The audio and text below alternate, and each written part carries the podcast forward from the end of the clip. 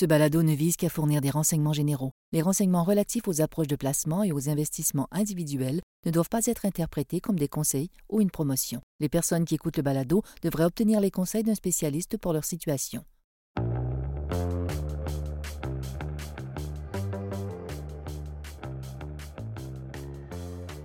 Le statut de monnaie de réserve du dollar américain est un avantage considérable qui a contribué à l'ascension des États-Unis sur la scène mondiale depuis la fin de la Deuxième Guerre mondiale. Mais tout au long de cette période, il y en a toujours eu qui ont affirmé à plusieurs reprises que ce statut touchait à sa fin, qu'il était fragilisé. Ces dernières semaines, on a assisté à une recrudescence importante des questions sur l'avenir de la principale monnaie réserve du monde. Et pour y répondre, on va aujourd'hui explorer l'histoire du système de Bretton Woods, les défis auxquels le dollar a été confronté au fil des ans et les raisons pour lesquelles il continue de dominer l'économie mondiale en dépit de ses difficultés. Bonjour, je m'appelle Pierre-Benoît Gauthier, vice-président adjoint à la stratégie de placement à EG Gestion de patrimoine. Joignez-moi chaque semaine alors qu'on explorera les différentes tendances qui influencent les marchés. C'est la semaine du 10 avril et encore une fois, les marchés sont en mouvement. En 1944, les accords de Bretton Woods ont instauré un nouveau système monétaire mondial. Dans ce système, le dollar américain serait rattaché à la valeur de l'or et les autres monnaies au dollar américain. Le but était de stabiliser le commerce et les finances internationales après la Deuxième Guerre mondiale et ça a fait du dollar américain la première monnaie de réserve mondiale. Avec le dollar américain comme première monnaie de réserve, le gouvernement et les entreprises américaines pouvaient emprunter de l'argent à des taux d'intérêt plus bas parce que les prêteurs étaient plus enclins à détenir des actifs libellés en dollars US. Le système de Bretton Woods a renforcé la position des États-Unis en tant que première puissance économique mondiale, ce qui a fait que les États-Unis ont pu exercer une influence considérable sur les politiques et les décisions économiques mondiales. Un dollar américain stable et largement accepté a permis aux autres pays d'acheter plus facilement des biens et des services américains, ce qui a stimulé les exportations américaines et contribué à la croissance économique du pays. Au fil des ans, mais le rattachement à l'or commençait à devenir une nuisance pour l'économie américaine. C'est-à-dire que les États-Unis avaient un immense, immense déficit dans la balance des paiements. Et les gens commençaient à spéculer que les réserves d'or seraient insuffisantes pour pallier aux besoins de monnaie américaine.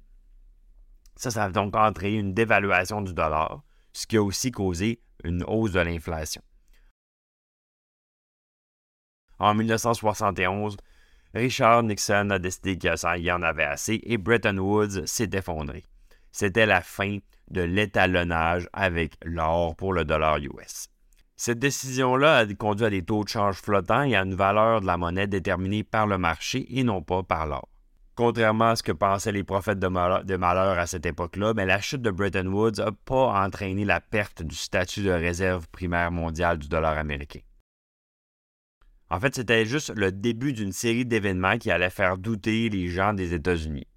Que ce soit la crise pétrolière de l'OPEP dans les années 70, la montée de l'euro à la fin des années 90, la crise financière mondiale de 2008, l'émergence de la Chine en tant que puissance économique et plus récemment, l'essor des crypto-monnaies.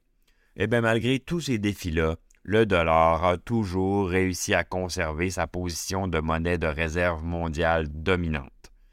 Cette domination-là peut être attribuée à plusieurs facteurs. Premièrement, la stabilité et la crédibilité. Le dollar a toujours été considéré comme une monnaie stable et crédible et soutenue par le gouvernement américain et une économie américaine très forte. De plus, c'est un dollar qui est convertible et acceptable. Le dollar américain est largement accepté partout dans le monde et peut être facilement converti en d'autres monnaies, contrairement à des monnaies comme par exemple le yuan chinois, qui lui fait l'objet de contrôles très stricts. Le dollar US est aussi liquide et les échanges sont très faciles parce que l'acceptation du dollar en, tant que monnaie mondiale garantit sa liquidité et sa facilité d'échange, et ça, c'est un gros avantage par rapport aux autres monnaies.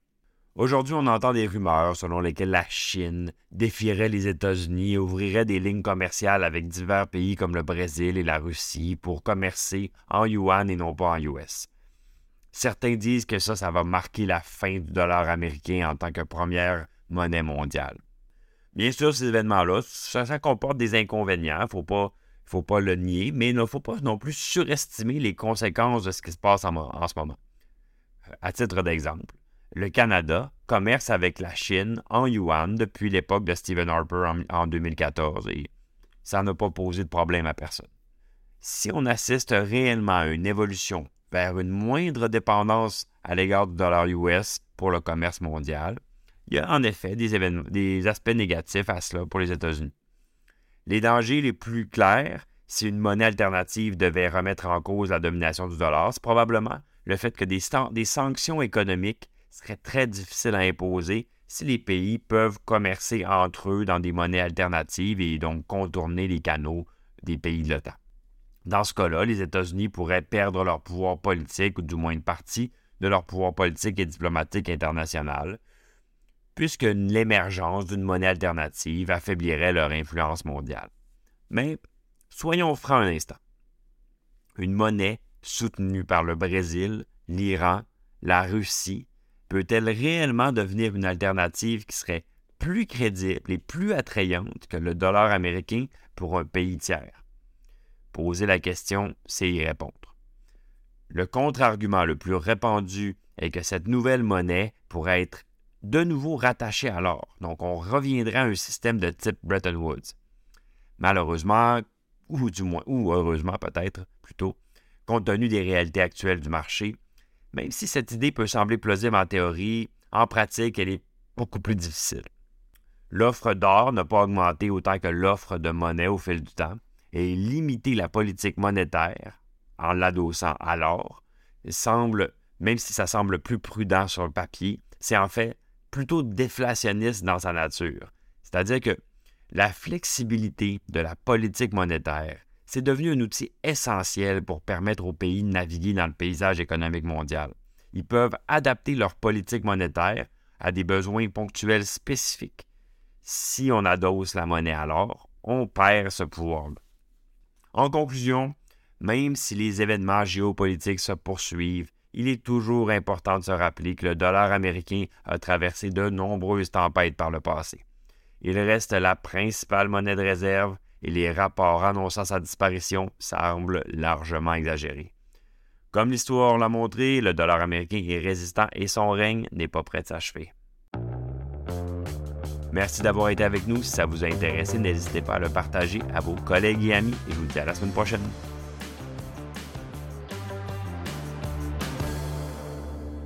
Le contenu de ce balado, y compris les faits, les perspectives, les opinions et les recommandations, ne doit pas être pris ni être interprété comme un conseil en matière de placement, ni comme une offre de vente ou une sollicitation d'offre d'achat de tout titre cité. On ne doit pas se fier sur le contenu de ce balado à quelque fin que ce soit, et IG, Gestion de patrimoine, n'est aucunement responsable de son utilisation. Le présent balado renferme des énoncés prospectifs qui décrivent nos attentes actuelles ou nos prédictions pour l'avenir. Les renseignements prospectifs sont assujettis à des risques, incertitudes et hypothèses pouvant donner lieu à des écarts significatifs entre les résultats réels et ceux exprimés dans le balado. Nos opinions sont susceptibles d'être modifiées en fonction des conditions du marché. Les placements dans les fonds communs peuvent donner lieu à des commissions ainsi qu'à des frais. Veuillez lire le prospectus avant d'investir. Les fonds communs ne sont pas des placements garantis, leur valeur varie fréquemment et leur rendement antérieur peut ne pas se reproduire.